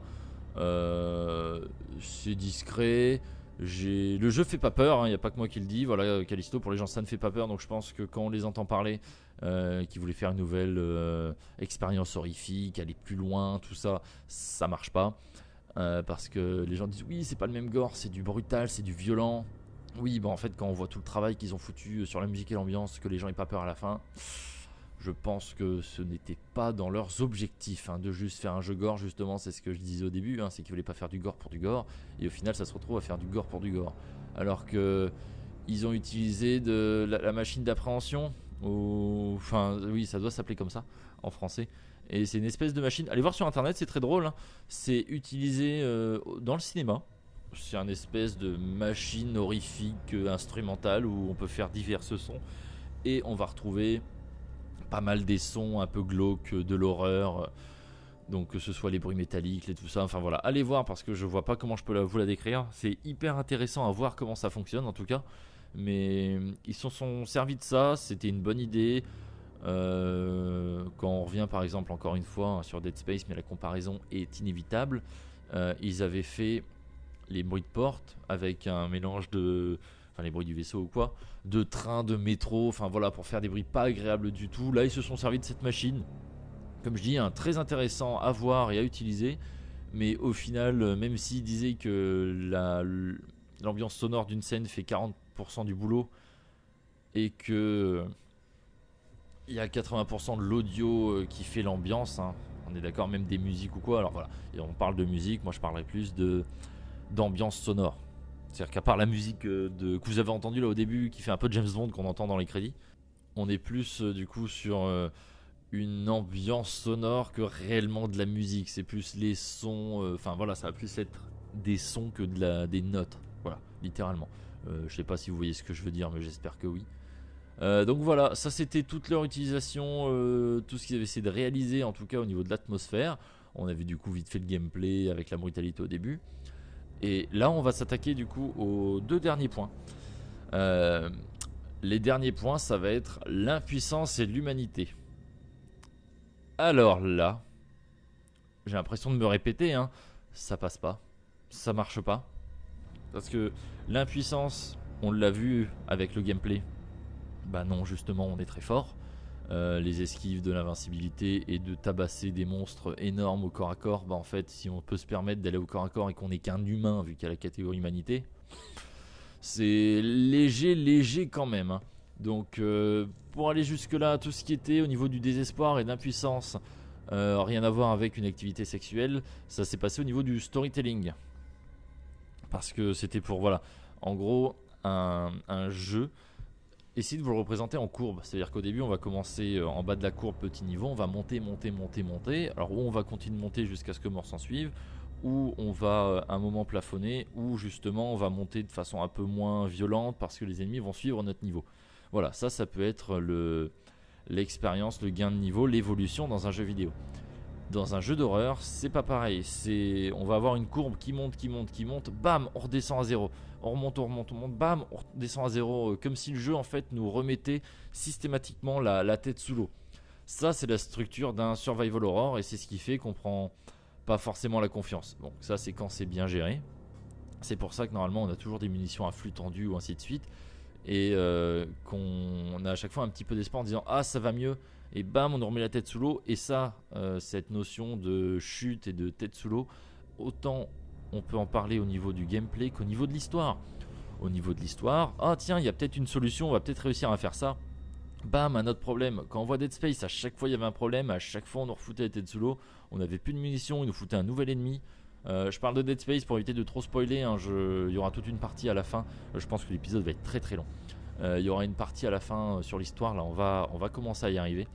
Mais c'est pareil, voilà, on a l'impression qu'on va pouvoir s'en sortir ou que tel personnage va faire ça. Et au final, ça fonctionne pas. Il y a un problème, un événement inattendu. Et bam, on retourne à zéro. On se retrouve dans la merde. On a repu de munitions. Voilà, ça c'était l'objectif pour créer un petit peu l'impuissance, le désespoir. Donc euh, c'est littéralement de détruire toute forme d'espoir. C'est comme ça qu'ils arrivent à le créer. Donc ça commence par exemple directement avec euh, la prison Black Iron, donc la prison euh, dans laquelle on est. Et bah en fait une prison paumée sur une pauvre lune paumée elle-même dans l'espace. Voilà, hein, c'est pour ça que Glenn Schofield, ça, lui vendait du rêve, parce que c'est vrai que c'est un peu, on va dire, le top du top de la prison. On a vu souvent pas mal de prisons quand on voit Alcatraz qu'ils ont foutu sur une île tout ça machin enfin à chaque fois les prisons ils ont essayé de, faire en sorte que les gens puissent pas s'évader et n'aient pas envie de s'évader bah sur une planète euh, non viable au milieu de l'espace alors le mieux du mieux c'est la prison vraiment dans l'espace hein, comme il y a par exemple dans Mass Effect 2 euh, qui est une prison bah c'est une station spatiale en fait donc en fait derrière le mur de ta cellule il y a le vide intersidéral et ben ça demande quelques ressources pour s'enfuir quand même. Hein. Donc voilà, on est vraiment sur le top du top de la prison, de ce que, de l'idée qu'on en a en tout cas. Euh, à ça, il voulait faire euh, des, comment dire, des personnages et des situations à taille humaine. Voilà, on va pas sauver l'univers, on va pas suivre tout un groupe d'aventuriers à la Final Fantasy. Non, un peu comme Isaac. On va suivre euh, un gars qui va faire des tâches qu'il peut réaliser. Dans Dead Space, on est un ingénieur, on ingénierise, on répare des choses, on avance, on progresse. Et là, pareil, dans. On va y revenir euh, très très bientôt à l'histoire, mais voilà, on joue un gars qui a sa vie, qui est ancré dans le réel, hein, dans, l'univers du jeu, ça peut fonctionner. Et les enjeux à taille humaine, oui et non, parce que c'est toujours pareil, quoi. Ça fait un peu le syndrome euh, The Walking Dead où, bah en fait il y a plein de morts et nous on survit. Donc euh, voilà, c'est après si on survit pas, il n'y a pas d'histoire, il n'y a pas tout ça, hein, je suis d'accord. Hein. mais c'est un peu comme le syndrome du héros ou le, plutôt le syndrome de l'élu. Bah, on est l'élu des élus parmi les élus qui ont eux-mêmes été élus par les élus. Et du coup, nous, on va y arriver. Et les situations euh, aussi ancrées dans le réel, on peut parler de, encore une fois, comme dans The Walking Dead ou n'importe quelle invasion de zombies ou catastrophe, c'est que la situation est pourrie de base. Et à ça, on vient rajouter des situations bêtes, réelles, qui sont bah, la rencontre par exemple avec d'autres survivants on se rend compte qu'en fait le danger ne vient pas forcément de la situation, que le monde c'est pas devenu le, le pays des bisounours juste parce que bah, c'est l'apocalypse. Bah non, bah en fait les gens ça reste quand même des connards et donc euh, les gens restent égoïstes et ça va donner des situations bien pourries mais qui sont entre guillemets banales qu'on pourrait retrouver au quotidien euh, en enlevant tout le côté apocalyptique ou situation de merde. Et ça va aussi euh, ça être illustré par une escalade de violence. Alors, c'est pas extrêmement bien fichu, c'est-à-dire si vous voulez voir une bonne escalade de la violence, je vous conseille Spec Ops The Line, qui est un jeu de tir à la troisième personne. Euh, le jeu dure pas très longtemps, il doit durer 6 heures. Euh, on en parlera sûrement. Mais là, en fait, on voyait vraiment nos personnages garder les balafres, les vêtements, la saleté, enfin tout ça. Tout évoluait avec le personnage. Ils gardaient leurs cicatrices ou quoi que ce soit. Et euh, dans le jeu, au début, on exécutait les personnages, enfin les, ennemis de façon très rapide, et vers la fin, en fait, c'était un massacre. On était hyper gore, hyper violent. Enfin voilà, on en avait. C'était vraiment l'escalade de la violence. C'était hyper bien réalisé. Et là, dans le jeu, alors au début, le personnage est choqué de certaines choses pour après taper dessus. Et je trouve que on se retrouve plus dans une optique de, Tomb Raider les derniers. Je veux dire. Euh, euh, quand Lara elle se fait agresser ou machin ou euh, tentative de viol et euh, qu'elle tue un gars, elle est paniquée. la scène d'après, elle a un lance-grenade et elle dit Venez ici, je vous attends. Ouais, alors on n'est pas dans l'escale de la violence, là on est sur, on est à côté du propos pour le coup, et on a un peu la même chose avec Callisto, c'est-à-dire qu'on survit, on fait des choses sales, on fait machin, il n'y a pas de problème, et ils ont fait un, système, enfin on peut récupérer des codes d'accès et tout ça en charcutant les gens au niveau de la nuque, parce qu'ils ont leur système, les rigs, un peu comme dans Dead Space, la colonne vertébrale qui est au niveau de la nuque, le corps comme ils l'appellent. Et bah au début le personnage il trouve ça dégueulasse ou quoi que ce soit, bah oui je suis d'accord que éviscérer quelqu'un, bon c'est pas vraiment les viscères, mais voilà le, charcuter pour récupérer des clés de données c'est un peu dégueu et qu'au final ça devient la routine, ça fonctionne. Et après, en fait, quand il voit quelqu'un le faire, il est choqué. T'as envie de dire, mais mon gars, euh, ça fait 6 heures que, tu le fais, t'as pas été choqué, à part la première fois, et puis là, là, ça te dégoûte. Bah, en fait, la personne, elle est comme toi. Hein.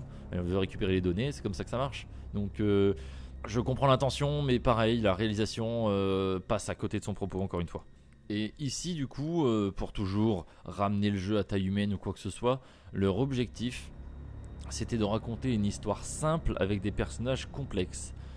Euh, j'ai vraiment l'impression de tourner en rond et de dire que rien ne va. Mais donc du coup ça ça se fait via euh, l'historique des personnages, la situation, ça va donner le ton en fait et l'enjeu euh, pour tel ou tel personnage. C'est-à-dire chacun va partir avec une situation, avec ses connaissances, va pas forcément avoir les mêmes, va pas forcément toutes les avoir ou même de fausses informations qui vont être dans l'optique de complexifier les réactions et euh, les interactions entre les personnages. Alors euh, avec les acteurs, donc là il y a eu vraiment de la motion capture et de la capture faciale des expressions, tout ça en même temps, qui jouait un petit peu comme dans le dernier Avatar, parce qu'au final c'était que l'image de synthèse. Mais euh, ils étaient dans une pièce vide, on leur disait voilà, euh, cette caisse euh, c'est ça, ça c'est une porte, ça c'est une vitre et ça c'est un monstre. Et ils faisaient tout leur jeu, tout ça avec tous les capteurs, le motion cap, il n'y avait pas la musique, ils devaient tout s'imaginer dans la tête. Et du coup, ça a rendu très très bien. Et justement, ces scènes d'incompréhension, bah, vu que c'était joué avec des, vrais humanoïdes, ça rendait, ça rend vraiment bien, même si le scénario est extrêmement léger. Et même, euh, on voit ce qu'ils ont voulu faire avec l'histoire. Là, on, y arrive juste après. hein. On voit ce qu'ils ont fait avec l'histoire. Et avec aussi, quand je dis l'histoire, c'est autant le scénario du jeu que le background des personnages et le pourquoi du comment, mais ça passe vraiment un petit peu à côté. Là, encore une fois, euh, c'est. On s'en fout. Euh, littéralement, les personnages, on s'en fout. Il n'y a pas beaucoup de personnages, on va dire qu'on en a 3,5, 4, 4 personnages euh, importants dans le jeu, 4,5, on va être bien. Voilà, donc en gros, il y a, il y a 5, persos euh, qu'on voit un petit peu plus que les autres, donc un, un noyau dur de 2-3. Et on se sent pas investi. euh, on, je sais pas, on a l'impression qu'ils sont allés un peu trop vite sur le scénario et qu'ils voulaient vraiment nous claquer leurs idées vite fait en disant allez tenez regardez hop euh, il se passe ça ça ça ça ça tac hop en une heure le scénario est plié tu fais waouh alors j'ai joué 9 heures euh, la tête dans le dans le jus littéralement euh, dans le jus de monstre et vous me claquez tout le scénar à la fin en me disant hé tu vas être investi émotionnellement parlant. Non non ça marche pas c'est pas tout à fait ça. En 3 ans de développement euh, c'était pas pas hyper jojo quoi.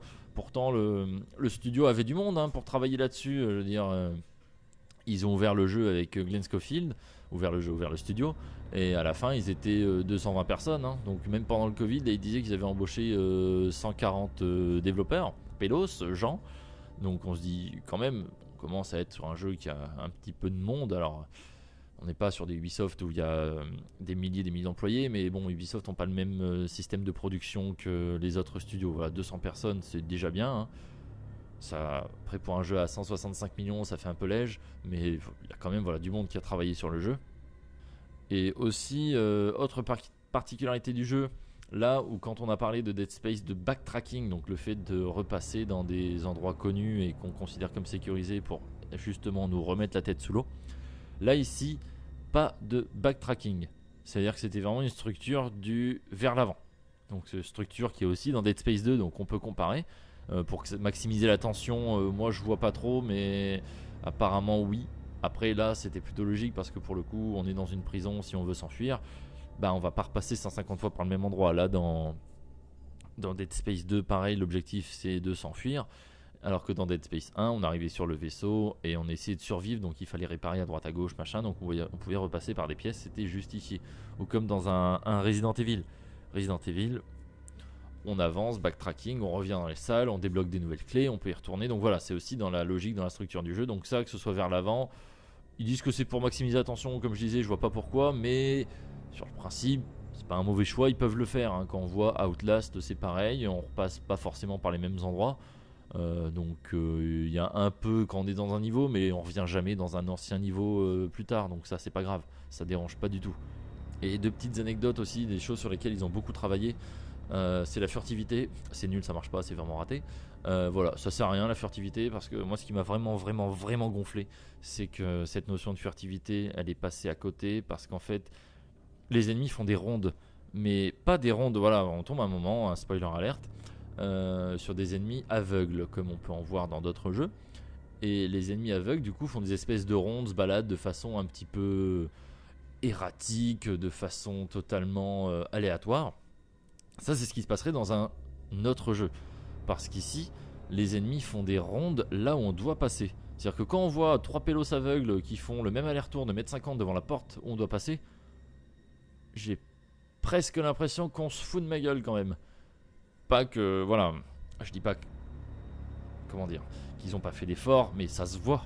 Je veux dire, quand on a euh, une zone ouverte et nous on se dit bon bah je vais aller là-bas, et que les ennemis font que passer là-bas, ou même il y avait une scène où il y a deux pélos là qui tournaient autour d'une table à la queue leu ils faisaient des tours, il fallait juste que du coup on s'intègre à la queue leu pour passer. C'est- nul, c'est pas bien, c'est raté, ça casse, ça casse le jeu, ça casse l'immersion parce qu'on se dit ah ah bah c'est- un jeu vidéal, c'est- c'est cool, waouh, trop bien. Alors que quand on prend par exemple The Last of Us, les ennemis qui restent euh, en mode zombie, amorphes sans bouger et on les voit pas, ils font pas de bruit, euh, parfois on s'approche un peu trop, on se entre eux, ça, ça fait de la tension et de l'imprévisibilité. Alors que voir des ennemis se balader, même pas n'importe où, s'ils se baladaient de façon aléatoire aussi, bougeaient pas, ça pourrait aller. Mais vu que là, ils nous gênent pour avancer et qu'il faut forcément qu'on les exécute, alors on les exécute au surin euh, comme il se doit, en leur euh, arrachant le visage, en faisant des bruits comme pas possible, mais bon, apparemment ils nous entendent pas, mais quand on envoie une caisse en carton qui fait pas de bruit, ils se retournent tous et ils y vont. Voilà, c'est encore une, chose qui s'est un peu, un peu foirée. Euh, et du coup, il n'y a pas d'infiltration, ça ne marche pas. Euh, L'autre truc sur lequel ils ont travaillé, une petite anecdote aussi encore, euh, le casque du personnage. Ils ont fait plein plein plein de modèles de casque pour être sûr d'avoir le design qu'ils ont là, qui permet de voir le visage du personnage pour créer de l'émotion, de l'empathie envers lui. Voilà, trouve ça dommage de faire beaucoup de travail pour euh, des casques qui étaient déjà dans Alien 1 et dans tous les aliens du- de l'univers. Mais voilà, ils ont fait beaucoup de travail pour avoir une combinaison, euh, pareil, qui inspire les dégoûts. Dans Dead Space, ça marchait mieux. Et euh, voir ses émotions à la limite, oui, pourquoi pas, si on s'intéressait un peu au personnage et si il avait des émotions. Et enfin, dernière petite chose avant de passer à l'histoire, ils ont mis un système de. Alors, pas de stase comme dans Dead Space, la télékinésie. Qu'ils ont cette fois jaugé. C'est-à-dire que dans Dead Space, avec télékinésie, c'était pas une ressource, c'était une capacité. Ça marchait, euh, ça marchait à l'uranium, euh, voilà. On en avait à l'infini. Par contre, là, dans Callisto, c'est. On a une jauge, comme, je disais, les rigs qui sont juste au niveau de la nuque, on a notre barre de vie. Et quand on se sert de la télékinésie, on a une petite jauge qui apparaît. Euh, la jauge est trop courte. Vraiment, elle se vide très vite. Quand on porte un ennemi très lourd, elle va se vider en quelques secondes. Et quand je dis quelques secondes, on est sur moins de 5 secondes, voire parfois moins de 3 secondes.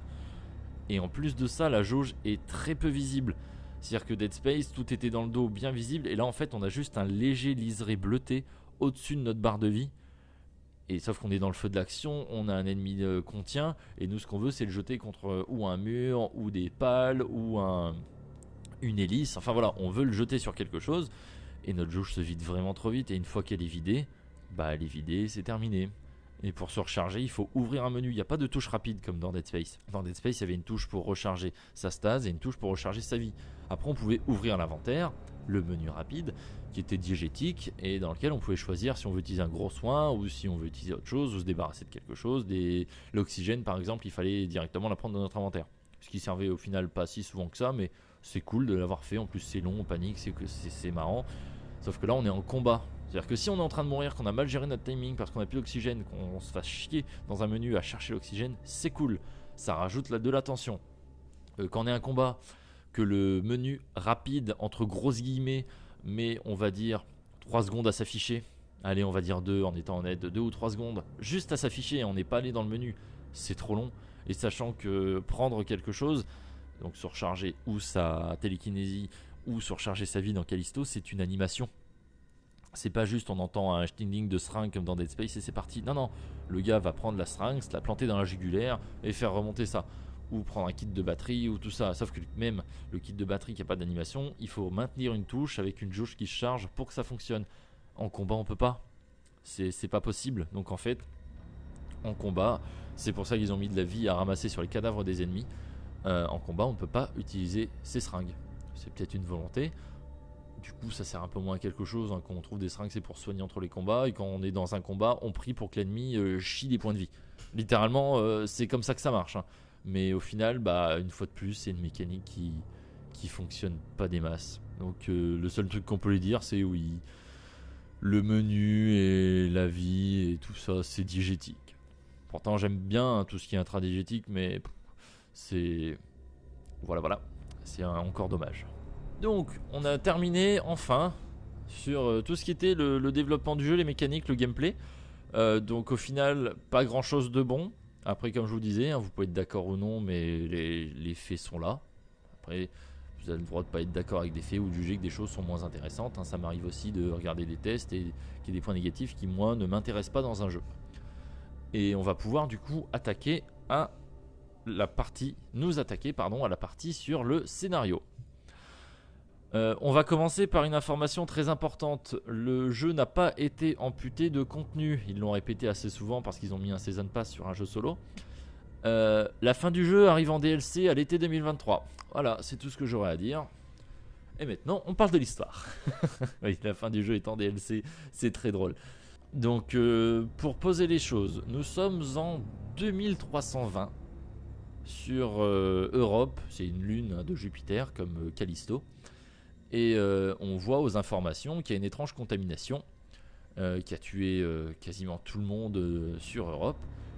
Et on voit qu'il y a Dani Nakamura, donc une nana qu'on va recroiser pas mal de fois dans le jeu, et qui est décrite par ces médias-là comme une terroriste qui fait partie d'un groupe La Voix Extérieure et que ce groupe serait responsable de tous ces morts sur Europe. Ensuite, on va basculer sur euh, Jacob Lee, qui est du coup le pilote de l'UJC Caron. UJC Caron, USC, U- USG Ishimura, mhm, USM Valor. mhm. Après, c'est Glenn Scofield, mais voilà. Donc, euh, ça, fait un peu Dead Space, mais bon. On, on a Jacob Lee qui est sur l'UJC Caron et Max. Donc, ils travaillent eux pour euh, l'UJC, le nom du vaisseau, hein, la United Jupiter Company. Donc, voilà. Juste euh, une, entreprise qui gère les lunes de, de Jupiter, ça paraît pas trop mal. Et du coup, Jacob Lee, qui est notre personnage, il est transporteur avec euh, Max hein, aussi, transporteur de produits pharmaceutiques, souvent entre euh, Europe et Callisto. Et là, ils ont une dernière mission pour l'UJC, apparemment, hein, qui est étrangement extrêmement bien payée et très surveillée.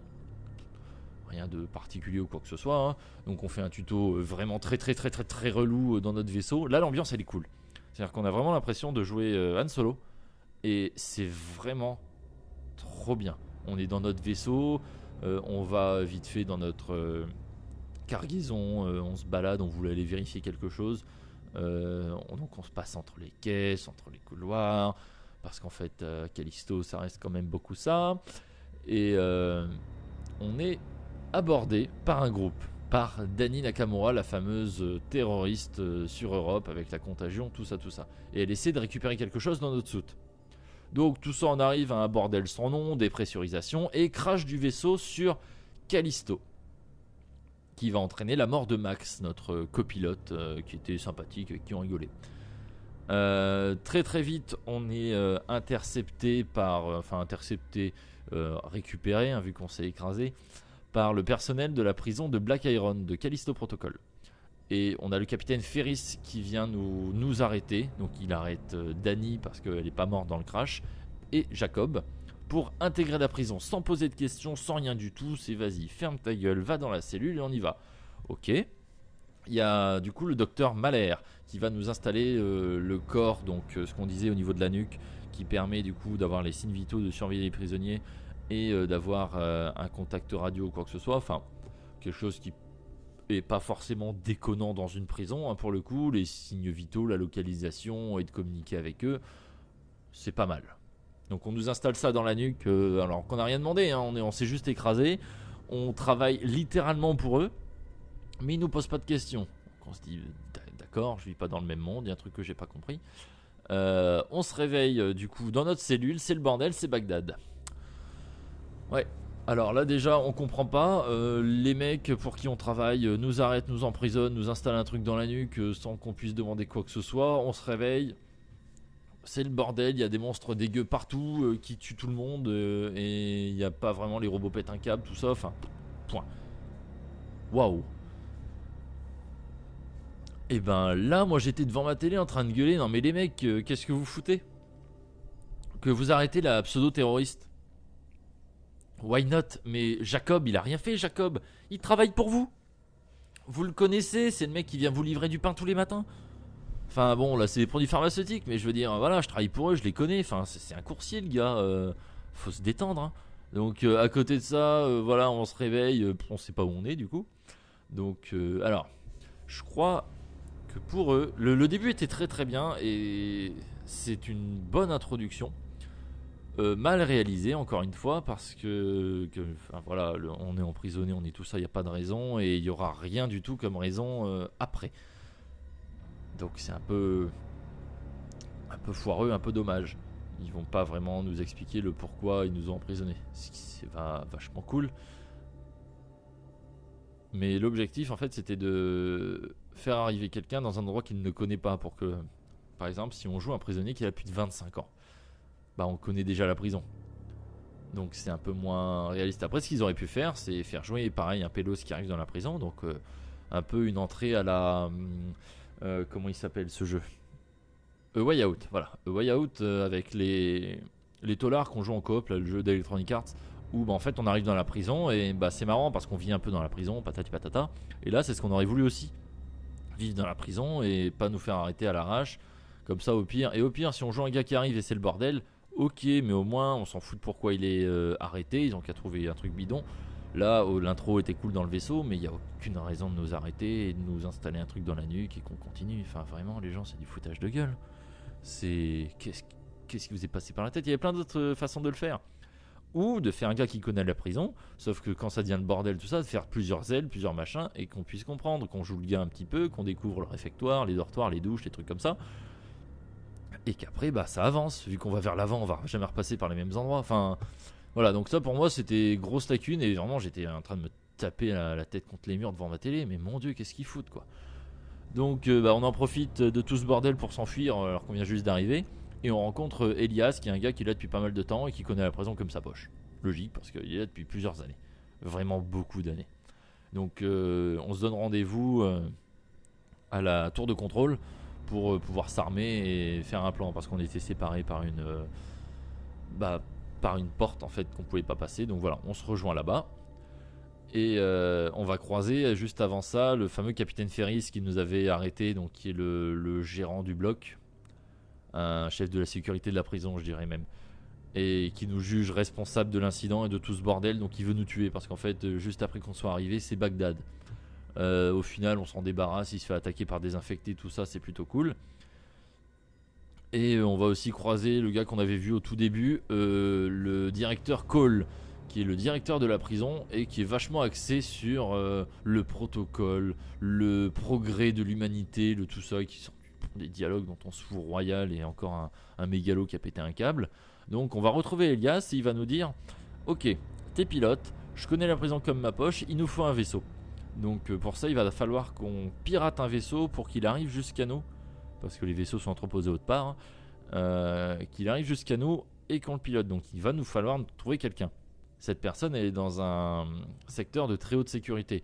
Donc on y va, on tape des choses, on avance, tout ça, et on ouvre la cellule.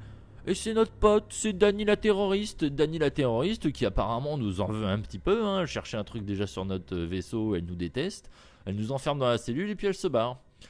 Ah, bon, Elias, il savait pas hein, qui c'était, Danny, tout ça. En même temps, il a pas la télé, euh, vu qu'il est là depuis quelques années. Et on se retrouve dans la, cellule, la cellule et il se barre.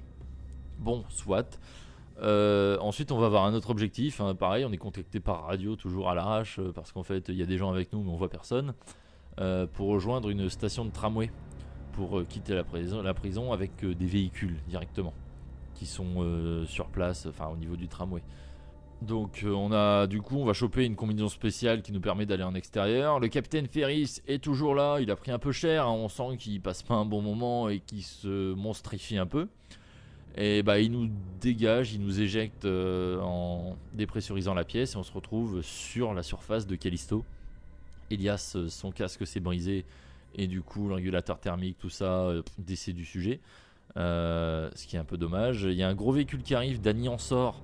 Elle extrait le corps de le corps, c'est ORE, hein, le corps système de la nuque d'Elias parce que bah, il a plein d'infos sur la sur la prison et tout ça. Euh, elle nous apprécie pas plus que ça, donc elle dit euh, tiens, t'as qu'à te diriger vers le hangar euh, si t'as envie de survivre, euh, nique-toi, va mourir. Ok. On se bat un peu et vu qu'elle a un bon, cœur pour une terroriste, elle vient nous chercher avec son véhicule parce qu'en fait elle a besoin d'un pilote et qu'on est pilote. Et on n'est pas un pilote qui a envie de la manger, donc en fait c'est déjà un bon point pour nous. Et avant de, re-rentrer dans une aile, enfin avant de trouver un vaisseau quoi que ce soit, elle veut qu'on retourne sur le site du crash pour savoir ce qu'on transportait exactement, parce qu'elle est, elle est sûre qu'on avait une arme biologique et pas seulement du matériel médical. Donc euh, pour elle, l'UJC en fait a fait de la propagande pour euh, la désigner comme terroriste, alors que les événements sur euh, Europe de la contagion étrange étaient liés à l'UJC. Bah, on se rend compte étonnamment qu'on a des fournitures médicales et c'est ce qu'on transportait. Et là vient un truc qui sert à rien, ils s'en sont servis deux fois dans le jeu. On pète un câble et on voit Max en mode traumatisme, qui est le seul macabé à peu près bien fait du jeu avec sa mâchoire qui pendouille. Et on le voit en hallucination, alors ça sert euh, deux fois 15 secondes dans le jeu et c'est tout, donc on, on pète même pas un câble, on perd pas la tête, on, rien du tout, c'est juste ils nous mettent ça pour nous faire pseudo peur et ça marche pas vraiment, c'est dans des vidéos. C'est. Honnêtement, je pense qu'ils ont voulu faire comme euh, Nicole et Isaac dans Dead Space, sauf que ça marche pas. Euh, c'était vraiment prétexte, c'était pour dire. Enfin, on a vraiment l'impression que. Ils ont eu des idées, mais ils ont pas eu le temps de les mettre, mais ils voulaient quand même les mettre. Enfin. Pourtant, ils n'ont pas été plus pressés que ça. Enfin, le jeu est sorti, euh, ok, buggé, pas plus qu'un autre. Il y avait le budget. Enfin, honnêtement, je, je comprends pas. Il n'y a pas la fin, il y a des scènes qui servent à rien. Enfin, les gens, au bout d'un moment, vous foutez un petit peu de la gueule du monde. ou Surtout que le jeu est sorti à 80 balles. Hein. J'ai rien contre des projets, des tout ça, mais le jeu est sorti à 80 euros. Donc, on rejoint Dany, on appelle un vaisseau, le directeur de la prison arrive sous forme d'hologramme et il déclenche les défenses antiaériennes et il désingue le vaisseau, ce qui va nous faire nous casser la gueule de Callisto, ça va arracher tout un pan de montagne et on va se retrouver sur Arcas. Et Arcas, en fait, c'est la première colonie qu'ils ont construite sur euh, Callisto qui est en dessous de la prison de Black Iron. C'est euh, du coup une colonie qui a été totalement abandonnée depuis à peu près euh, 70 ans, 74 ans, pardon, exactement. Et Daniel est persuadé que on va pouvoir comprendre des choses sur la contagion qui se passe là parce qu'il y a eu un souci dans la colonie d'Arcas et euh, c'est sûrement en lien avec ce qui se passe à Black Iron aujourd'hui. Et effectivement, on va rencontrer euh, un, des infectés euh, du coup un peu plus anciens, les fameux monstres aveugles qui font des allers-retours comme des débiles, qui ont du coup une esthétique plutôt rigolote. Et le côté aveugle est bien mais mal géré avec leurs allers-retours euh, ciblés, c'est vraiment nul. Et du coup, il y a déjà eu euh, une infection du même genre, une contagion dans Arcas, qui a tué tous les habitants. Et ils ont construit la prison au-dessus. Voilà ce qui s'est passé exactement. Donc on retrouve des labos avec euh, des hologrammes du docteur Mahler qui nous a gentiment installé le corps, hein, on s'en rappelle. euh, qu'ils avaient découvert une euh, forme accélérée extraterrestre, en fait sur un, alien, littéralement un alien énorme, une créature décédée qui avait eu cette contagion. Et la particularité, c'est qu'il y avait des milliers de larves dans cet alien.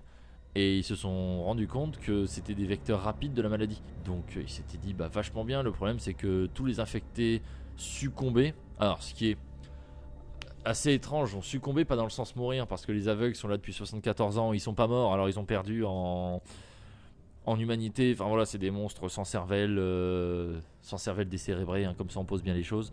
Mais c'est juste que voilà, ça devient des monstres sans cervelle, vraiment idiots, sans instinct, sans quoi que ce soit, aucune structure. Enfin voilà, c'est des monstres, point. Et il y a un sujet, le sujet 0, qui a eu du coup ses capacités d'augmenter en conservant son humanité. Il était plus fort, plus rapide, plus résistant, mais gardé encore. Il était conscient et réfléchi, et c'était toujours lui.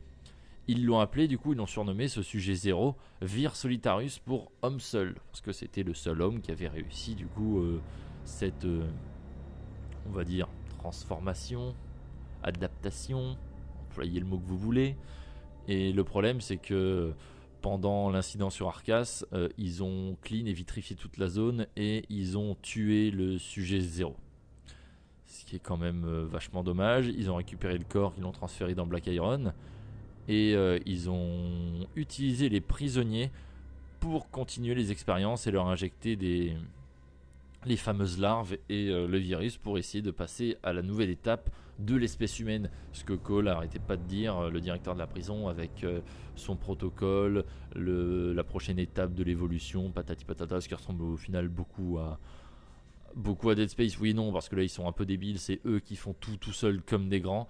Euh, dans Dead Space, c'était un peu un mélange des deux. Il y avait le- les gens y allaient, mais c'était une histoire de dons, de gamma. Enfin, écoutez le podcast, il est très bien. Et du coup, voilà, son objectif c'était de créer un nouveau Vir Solitarius, le nouveau projet sujet, pardon, le nouveau sujet zéro. Et effectivement, euh, les échantillons, en fait, c'est nous qui les transportions. On le savait pas, hein, c'était planqué euh, sous les fournitures médicales.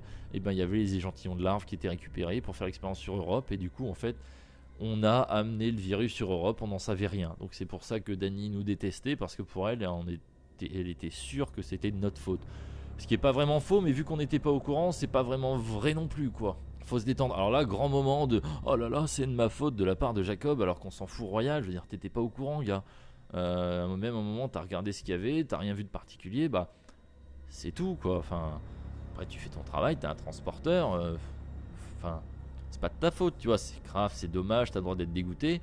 Euh, c'est l'UJC hein, qui t'emploie, euh, c'est eux qui font de la merde. Toi, après, euh, t'es un paramètre lambda dans, tout ce bordel. Donc, oui, au final, on se rend compte que Danny avait raison depuis le début. C'était bien l'UJC et on était bien impliqué dans l'histoire, mais bon, on le savait pas. Là, il y a Ferris qui se ramène en mode projet alpha, hein, parce que Cole a réussi à faire un nouveau projet zéro qu'il a appelé projet alpha, le fameux Vir Solitarius, et c'est le capitaine de la sécurité euh, Ferris, qu'on a vu plusieurs fois, qui est conta- contaminé plus plus. Enfin, c'est horrible, c'est infâme, c'est dégueulasse à souhait. Et euh, Danny en profite, hein, elle le voulait pas vraiment, mais elle se fait contaminer par un espèce de truc dégueulasse qui lui saute au visage à l'alien, à la et qui lui met un- une larve au fond de la gorge. C'est dégueulasse. Et donc du coup, bah, vu que c'est notre pote Danny, elle nous a détesté tout du long, mais en fait elle était gentille, et ben on va chercher un moyen d'arrêter la contagion hein, et de, de sauver Danny. Ce serait quand même bien parce qu'on aime bien Danny. Pff, pas du tout, on s'en fout un peu. Euh, on se fait arrêter par des robots de sécurité à ce moment-là. On est renvoyé dans notre cellule de départ. Waouh, du backtracking. Et on se rend compte du coup qu'en passant derrière les cellules, qu'on pouvait nous observer, qu'il y avait des bureaux, qu'on pouvait noter des choses. Voilà, on était observés. Ils faisaient des essais sur les prisonniers. Au cas où on l'avait pas compris, hein, c'est les gros gros sous-titres, comme quand ils nous disent tirer sur les tentacules. Génial, merci. Bah, euh, les 50 premières fois, c'était déjà pas mal. hein. On se croit dans Dead Space. Couper leurs membres. T'es pas obligé de mettre dans tous les, sur tous les murs, dans toutes les salles. Donc euh, le docteur euh, Mahler nous contacte par radio avec notre euh, corps système là. Et elle dit qu'elle est avec Danny, on doit rejoindre le labo pour la guérir, elle va nous conduire au directeur. On n'a aucune idée de pourquoi du comment, elle serait dépassée par les événements, mais niquez-vous, faut arrêter, que l'on l'a jamais vu, à part en hologramme, qu'est-ce qu'on s'en tamponne Danny, on la connaît à peine. Enfin voilà, donc on va sauver Danny, hein, on lui injecte euh, des inhibiteurs pour ralentir euh, la propagation et il nous explique tout le blabla du protocole, des essais, de l'objectif, de tout ça. Il nous expliquer tout le bordel euh, du protocole de la prison, des essais et que Cole, le directeur, fait partie d'une organisation vieille de plusieurs siècles qui a pour objectif de faire évoluer l'humanité et de passer à l'étape supérieure. de l'évolution pour l'humanité. Du coup, le docteur Malheur va synchroniser le corps système de Danny et Jacob. Comme ça, on va comprendre ce qui s'est passé sur Europe et ce qu'a vu Danny sur place. Et ben, l'UJC a essayé de reproduire en fait la contamination euh, qu'ils avaient, qu'ils essayaient de faire dans la prison, tout ça, mais en conditions réelles, pas dans un labo. Parce que pour Cole, c'était le seul moyen de voir la bonne évolution de la maladie, de se retrouver avec un sujet alpha. C'est là-bas que Danny va perdre sa sœur et du coup, quand Jacob voit ça, en se synchronisant, hein, tout ça en voyant ses souvenirs, euh, il se considère comme responsable parce que c'est lui qui a amené le biophage au final. Même s'il n'était pas tout à fait au courant, mais voilà, pour, lui, il est responsable du massacre et du fait que Danny perde sa sœur. Après ça, on va rencontrer Cole et on va voir euh, quelques membres de son fameux groupe euh, millénaire, euh, blablabla, machin chose. Et leur objectif, en fait, c'est de faire devenir l'homme plus fort et de pas seulement être un colon, mais être euh, pouvoir s'installer en fait sur des planètes de façon pérenne et euh, être évolué à son environnement. Voilà, c'est l'objectif final de ce groupe-là, même s'ils ne prennent pas forcément super bien. Après ça, le capitaine Ferris euh, va arriver en mode un petit peu dégueu, un petit peu contaminé, et il va éclater, il va se transformer en monstre dégénéré, immonde, en gardant, en restant conscient et tout ce qu'il faut. hein. donc euh, un combat de boss. extrêmement nul, extrêmement mauvais, un sac à PV inutile, euh, même en facile. Enfin, c'était vraiment un très très très très très mauvais moment. Une fois Ferris décédé, on lui pique du sérum, hein, comme d'hab, du jus de cerveau parce que ça passe vachement bien. Et là, Cole veut qu'on garde cet échantillon. Alors, qu'est-ce que tu viens foutre On ne connaît pas et en plus, t'es censé être le méchant donc viens même pas me parler. Et on va l'injecter à Dani euh, pour la soigner. Donc, on l'injecte, elle est soignée, c'est magique. Le scénarium, ça marche toujours très bien. Mais malgré ça, euh, Cole va dire que le protocole va pouvoir passer à l'étape suivante, à l'étape 2, avec toutes les données qu'ils auront récoltées euh, sur Black Iron. Au final, Cole, bien sûr, c'était un hologramme parce que ce serait pas si facile, il disparaît et il lance l'autodestruction de la prison. On se barre, on court, on prend Danny et on y va. Et là, on se rend compte qu'il n'y a qu'une seule capsule de sauvetage. Oh mince du coup, vu que Jacob, il se sent vraiment très triste de cette personne avec qui il a passé des moments intenses et on s'est attaché au personnage, pas du tout. Mais bon, il se sent coupable, euh, il fout Danny dans la capsule, il lui file des échantillons avec les larves qu'on a retrouvées euh, à côté du gros monstre dégueu. Et bah on la laisse s'enfuir parce que nous on a le sort qu'on mérite vu qu'on est un méchant qu'on a tué des gens et qu'on est en fait un terroriste et qu'on travaille pour l'UGC même si on le savait pas. Comme ça, elle va pouvoir dénoncer les, agissements de l'UGC avec sa petite larve. Je vois pas ce que ça change hein, si l'UGC euh, contrôle absolument tout. Euh, ça changera pas vraiment grand chose euh, quelle est la larve ou pas. Si le groupe est là depuis des siècles, le groupe va gérer comme d'habitude. Et du coup, bah, vu qu'elle a été soignée tout ça, la synchronisation entre Danny et Jacob se fait dans les deux sens. Hein. A accès au, au souvenir de Jacob dans la capsule parce que le scénarium c'est toujours très bien. Et du coup, elle voit que bah, Jacob était au courant de rien du tout et que c'était juste euh, un outil parmi tant d'autres. Et du coup, ça servait à rien de lui en vouloir. Et à la fin, fin, fin, on se dit que bon, bah, il est mort, blablabla. L'autre, elle s'est barrée, on verra, on, jouera Danny dans le 2. Il n'y aura pas de 2, ça va pas assez bien marcher. Et ça me ferait mal au cœur qu'il y ait un 2, ce serait bien qu'il s'y euh, un jeu à peu près convenablement, ça arrangerait tout le monde. Mais là, il y a un hologramme du docteur Malheur qui parle à Jacob en disant J'ai arrêté l'autodestruction parce que c'est quand même vachement confort et il y a un moyen de sortir, mais vous devez d'abord m'aider. Euh, D'accord, ok, on a un screamer, on revoit euh, du coup, et fin. la fameuse musique de James Bond. Voilà. Et eh ben, donc du coup la fin sera en DLC, hein. peut-être que ça va pas totalement relever le jeu, que ce sera exceptionnel, qu'ils ont vraiment travaillé dessus. Mais on n'a pas de fin à part ça.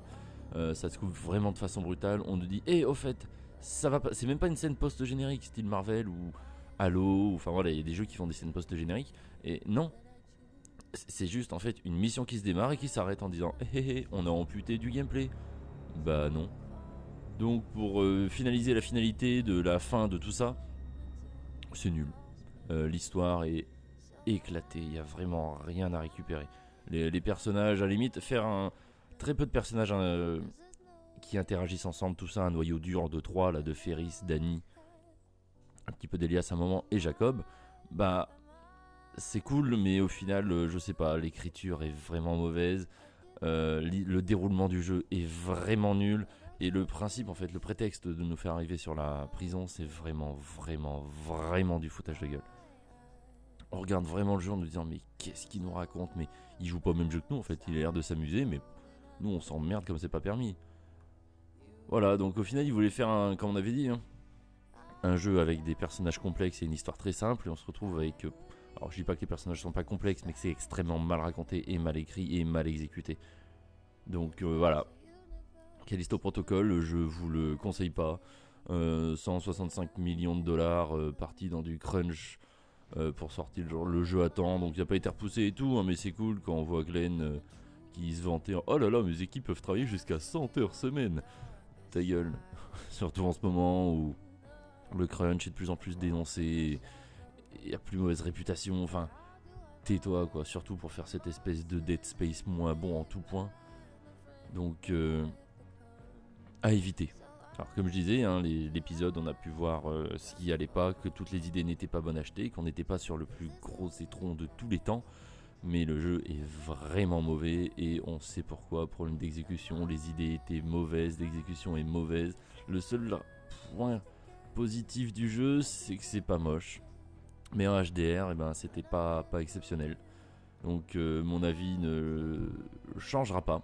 Euh, jouez à Dead Space. pas forcément le remake, hein, parce que 80 balles pour le même jeu, ça fait un peu mal. Faites Dead Space 1, 2, 3. Puis après, achetez le remake quand il sera moins cher ou quand il sera dans le dans l'EA Access. C'est ce que je peux vous conseiller. Et Callisto, oubliez-le. Oubliez que c'est Glenn Schofield qui a travaillé dessus. Oubliez qu'il voulait faire un Dead Space remis au goût du jour. Et ne le lancez jamais.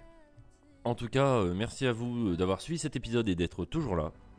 Comme d'habitude, hein, n'hésitez pas à soutenir le podcast en mettant 5 étoiles sur votre plateforme euh, de podcast préférée, d'en parler autour de vous.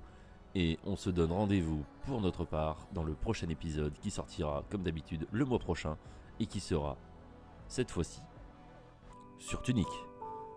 Voilà, donc sur ce les gens, je vais vous faire des bisous partout et je vous dis à la prochaine.